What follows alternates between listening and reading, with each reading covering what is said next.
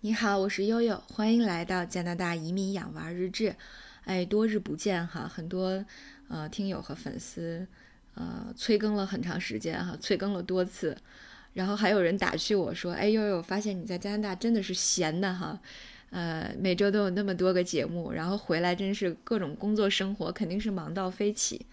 哎呀，可不是嘛。所以今天呢，我是来交一个作业的哈。之前呢，我们录了一期节目是讲。这个奥斯卡先生怎么在国内进行中文、英语和法语的三语学习的啊？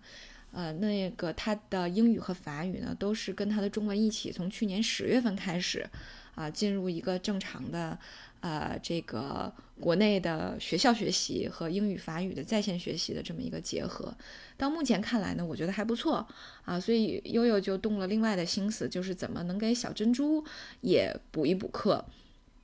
对，之前呃，我记得在去年，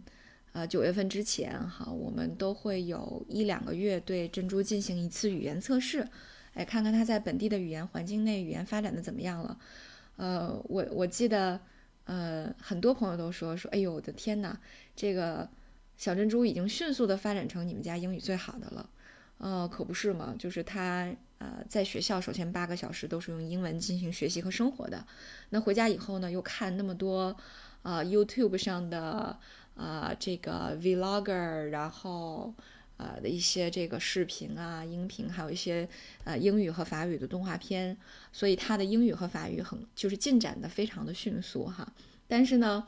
呃，回到国内以后，呃，差不多从去年九月份到现在有七个月的时间了。啊，他的英语已经基本退化成了刚到加拿大的样子，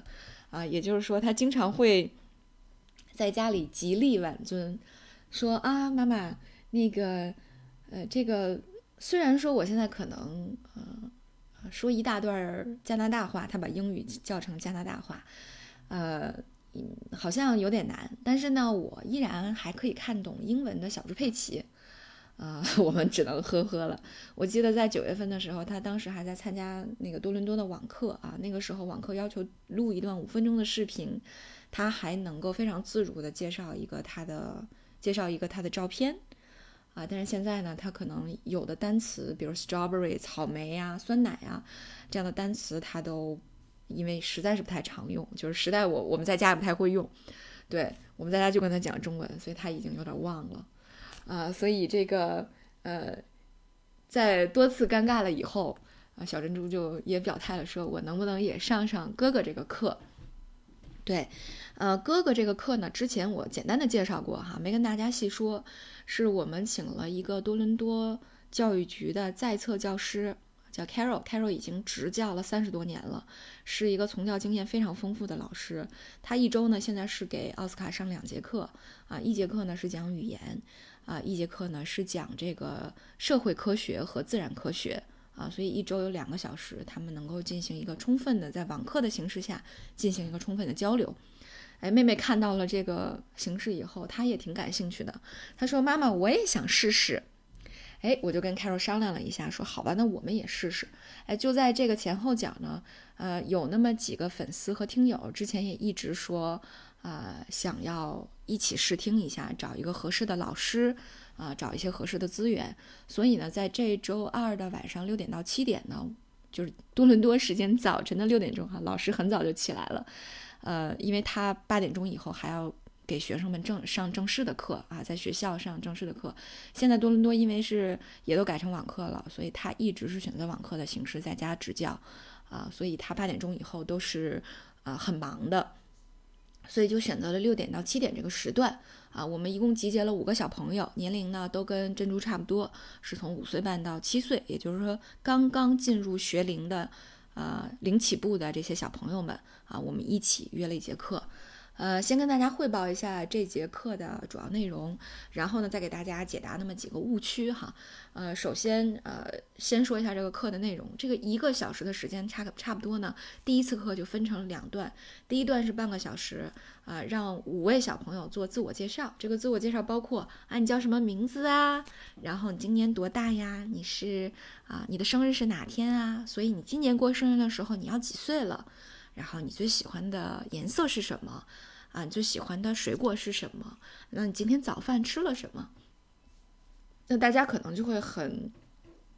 就是很疑惑，说那这些小朋友能不能跟得上，能不能听得懂？所以这就要给大家介绍，在呃这个加拿大的教室里面，如果这个老师有一个或者多个母语不是英语的小朋友，他怎么来教学呢？他会用到一个神器，就是 Google 翻译，他把要说的话输进去，然后呢再点那个播放播出来。啊，然后你就能听到，就现在特别火的，就是各种视频配音的时候会用那种电音女声，就是下面我们来进行自我介绍，然后什么，呃，如果你没有听懂，请不要着急，类似这种。呃，以前奥斯卡经常跟我讲说，他考试的时候看不懂题，老师就会给他播放这个 Google 翻译的女声，然后。让他来多少知道这个题是在问什么啊，不会因为语言拉知识点的后腿，哈。所以实际上在呃给这个零基础的小朋友啊进行这种教学的时候呢，Google 翻译也被用进来啊。老师你可以看到老师用的非常油，手速非常的快，呃，所以基本上不会单不会拖慢课程的节奏啊。这是第一个。对，然后第二个阶段差不多进行了半个小时，那是他选择了一个呃。读物，这个读物并没有我们想象的那么简单。就比如说，我以前在语言的学习里面给大家，就是奥斯卡在英英国的语言学习的时候，给大家介绍过分级读物，对吧？一上来可能这个读物很简单，就是几个单词或者是一页一句话啊，这都属于 A A 级，就是从头开始的啊，A 级都是这样的。但是老师并没有，老师一上来就拿了一个很完整的故事啊，就是。呃，a good job，good job 是在学校里经常会用的，呃，这个一个词，啊，特别是表扬小朋友的时候，都会说，哎，你做这件事 good job，做得很好，对。然后在这个 job 里面，老师就，呃，这这个绘本呢，就拓展了这个 job 的内容，把它真的是，呃，这这个把它把它的含义就拓展到了，哎，比如说工人叔叔在下雨天干活的时候，这是一个 wet job。但是也是一个 good job，就类似这么一个故事，哎，给大家来，呃，就是领大家让小朋友们进行一句一句的跟读啊，所以是这么一个形式。对，呃，然后呢，可能时间上不太够了，但实际上在我的观察里面，通常课程一一个完整的课程可能还有那么一个小步骤，就是在这个绘本读完以后，会让小朋友们回答几个问题。比如说，你认为什么样的我我能理我我能想象到的哈，比如你认为什么样的行为是一个 good job，啊，就是类似这种啊，或者说你从这个绘本里面读到了这些主人公的哪些情绪啊？你是 crazy，你是读到了 crazy，是 angry 还是 happy 还是 sad？对，呃，所以大概会是这样的一个课程的节奏啊，所以。呃，首先呢，我是给大家汇报一下这个课程是怎么来进行的，怎么来组织的。老师呢也花了很多的小心思，就比如说，呃，有小朋友说我喜欢红色的，以后你会发现每一次小朋友的发言，老师在底下，孩子一边发言，老师一边记录的时候，哎，这个小朋友就会用红色，那喜欢蓝色的小朋友就会用蓝色的字来呃记录他们的发言啊。那么实际上对孩子来说，既是发音上的。哎，也是颜色上的，也是文字上的多方面的刺激，让孩子能够迅速的捡拾到这个知识点啊，或者至少建立起一个英文学习的一个习惯啊，所以我觉得这个还是蛮好的。嗯，呃，那么课后呢，我们几个小朋友先传了一个班儿啊，正常的先上着啊。如果有朋友们感兴趣呢，也可以联系悠悠，但是呃，这个就不知道老师有没有足够的时间了哈，我们可以探讨这个事儿。呃，然后就下接下来呢，给大家讲几个误区哈。首先呢，呃，很多朋友在联系我的时候会说说悠悠，哎，那这些老师他按照什么样的教材来教？呃，加拿大没有教材，这个我记得可能在以前的节目里面给大家介绍过。呃，在这个呃幼儿园开放日的那期节目里面。呃，我记得我给大家介绍过哈，我跟老师沟通过有没有教材，老师说没有，然后给我发了一个教育局的链接，那个链接点进去之后呢，就是教纲啊，幼儿园的教纲啊，幼儿园要教会孩子们啊哪几个方面，比如说自律方面，比如尊重他人、自我认识等等这几个方面啊，应该达到什么样的水平和能力，那么相应的它的知识点在哪啊？你应该怎么教？啊，那他并没有推荐一个呃。加拿大的本土教材，比如像我们国内什么人教啦、北师大啦，非常有明确的教材，加拿大是没有的。所以这就依赖于什么？依赖于每个教师根据他的从业经验，根据他的执教年限，他手里就会积累越来越多的符合这个年龄段、符合这个年级的教学资料啊。所以也就是说，我们在这个评判一个老师他能不能教好学生的时候，可能年资在加拿大。啊，包括在英国，因为英国的情况也是一样，啊，这个，呃，因为老师会有自己的教材，他会积累自己的教具，甚至他和还会积累相应的一些读物，啊，所以这个是年资越老的老师，他手里的东西越多，能够给你的孩子提供的内容就越多，啊，所以第一个就是说，可能如果大家说要有一个明确的教材是不会有的，但是老师呢会根据大家的需要去推荐一些辅助的教材。啊，比如说什么，嗯，Canadian curriculums，比如说这个 BrainQuest，就这样的辅导的读物，方便呃家长，啊，特别是 Canadian curriculums 这本书，因为它会根据加拿大的教纲解决一些知识点的问题啊，那让大家更能从一个平面的维度上去更好的认识和理解啊，或者说找一些习题，能够让孩子们去巩固这些呃语言和知识点。啊，所以实际上老师会推荐一些这样的教材给大家来做一些补充练习，啊，这是第一个误区。然后第二个误区，啊，也有朋友会问说，那要这样讲的话，老师就能都能教什么呀？为什么奥斯卡跟着一个老师能同时学语言，同时学自然科学和这个，呃，这个这个社会科学？他是这样，在加拿大呢，一个老师就一个小学老师是从一年级可以教到八年级的。那么这个老师是除了法语。音乐以外，别的都教啊，也就是说，比方说这个语，呃，我们讲的这个语语文就是语言啊，然后数学啊，然后这个自然科学啊，自然科学里面包括生物啊，对吧？呃，包括这个物理呀，啊，这个化学啊一些内容啊，包括这个社会科学，比如政治啊、历史啊、地理啊，就这些他都能教啊，包括体育课他都是可以教的。啊，比如说原来我给大家讲过吧，奥斯卡的这个四年级的呃五年级的班主任就是原来就是体育老师啊，他毕业的专业就是体育专业的，体育教育专业的啊，很有意思。所以 奥斯卡的数学就真的是体育老师教的。嗯，那么呃说回来哈，所以这是为什么一个老师他能够同时教几门课的原因啊，也呃从另外一个侧面讲呢，就是说。呃，这个经验越丰富的老师，他能够教的不同学科和对于每一个学科的驾驭程度就会不一样啊，这是第二个跟国内不同的，哎，大家可能会产生误解的地方。对，然后第三个呢，呃，就是有一些朋友们如果试听了类似这样的课程，可能会觉得说，哦，这个课看起来有点无聊。确实是因为国内呢，呃，现在这个英语教学平台很多，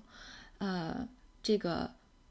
你会发现有很多平台，它非常善于吸引孩子的注意力，比如说通过动画呀，通过唱跳啊，通过儿歌呀，能够建立起孩子对于语言的这种兴趣和啊，掌握一个小小的作品，比如一个儿歌、一首诗等等等等。对，但是呢，呃，那那另外那相对来相对而言，你会觉得说，哦，这种课堂的教学就显得有那么一丢丢的枯燥。对这个呢，我就想说，其实这是两个路子。那一个路子是语言学习，一个路子是学科学习。所以实际上，这样的老师他能够给到大家的是一个在加拿大教室里如何在如何应对一年级、二年级或者某一个年级进行学科教学的这种真实的呈现。呃，那也就是说，如果对于一个家长来说，那我要选呃这个英语语言的这种课程班也好，或者平台也好。那可能首先你要就需要明确你的需求。就如果就有我有一些粉丝，就是我的孩子今年六岁啊，我听完悠悠讲的，完了我我对加拿大种草了，我想高中再送孩子出去，那我现在我要参加什么样的语言培训班？我觉得你可能就需要去选那些让孩子能够感兴趣，能够去 enjoy 这个学习啊，能够呃能够跟得上哈，哪怕他愿意去看看动画片，建立起这种兴趣。呃，能够拿到成就感，比如跟着一些 drama 的老师、戏剧课的老师去学英文，还跟着这个呃音乐老师去学英文，哈，现在好像有各种各样的培训班，呃，我我回国以后没没有太给珍珠试过，但是我见了好多套路，对我觉得这种也挺好的啊。如果你的这个出国的计划比较远期啊，我觉得这种方式不错。但是如果说我们出国，孩子进入到课堂的学习，可能只有一年到一年半的这个时间，我就要去了，那我我认为可能会选这种。呃，学科学习或者叫课堂学习的方式会更好，因为它能够建立起对于这种加拿大或者是美国这种，呃，就正规的这种公立教育啊，这个老师在课堂内进行教学的这种方式的熟悉和融入啊，所以我觉得各取所需吧，哈，这个你也很难讲哪哪种好，哪种不好。如果有足够的时间，可能搭配起来更好。哎，但是谁让我们国内的鸡娃时间都太少了呢？呃，所以，呃，大家在选择这种语言学习平台和工具的时候，哈，呃，也可以先区别一下自己的需求，来这个呃那个这个定位一下自己的需求，来区别对待。呃，还有一类我觉得也不错，就是我发现国内有一些平台是那种跟读的平台，就是阅读平台，我以前也安利过多次哈，有很多那种，现在我都不知道有哪些哈。对，但是原来奥斯卡参加过一些，就包括我现在有几个朋友也做那种，就是分级阅读的跟读，就是小孩每天打卡，然后每天去读这些课文。哎，我觉得这也不错，一是扩一是扩展了他的阅读量，二是通过跟读和纠音呢，对于这个发音有一个呃比较好的呃积累啊和习惯。因为我发现国内有很多的语言学习平台。他是雇的那种就很便宜，但是他因为雇的是那种菲律宾的，啊老师，就是亚洲英语的口音，所以我我觉得如果将来你的计划是北美，可能也不是特别的推荐哈，呃，土味英语，嗯，也不太推荐，呃，所以实际上我觉得这个都是呃根据我们自己的定位吧，呃，来选择合适的平台和工具哈。呃，所以这个在最后呢，也给大家，因为最近确实对于语言学习这块的沟通，跟朋友们的这个讨论比较多一些，所以在这里呢总结一下，啊，给大家啊做今天的这么一个分享。好，那今天我们的节目就到这里，感谢大家的关注，我是悠悠。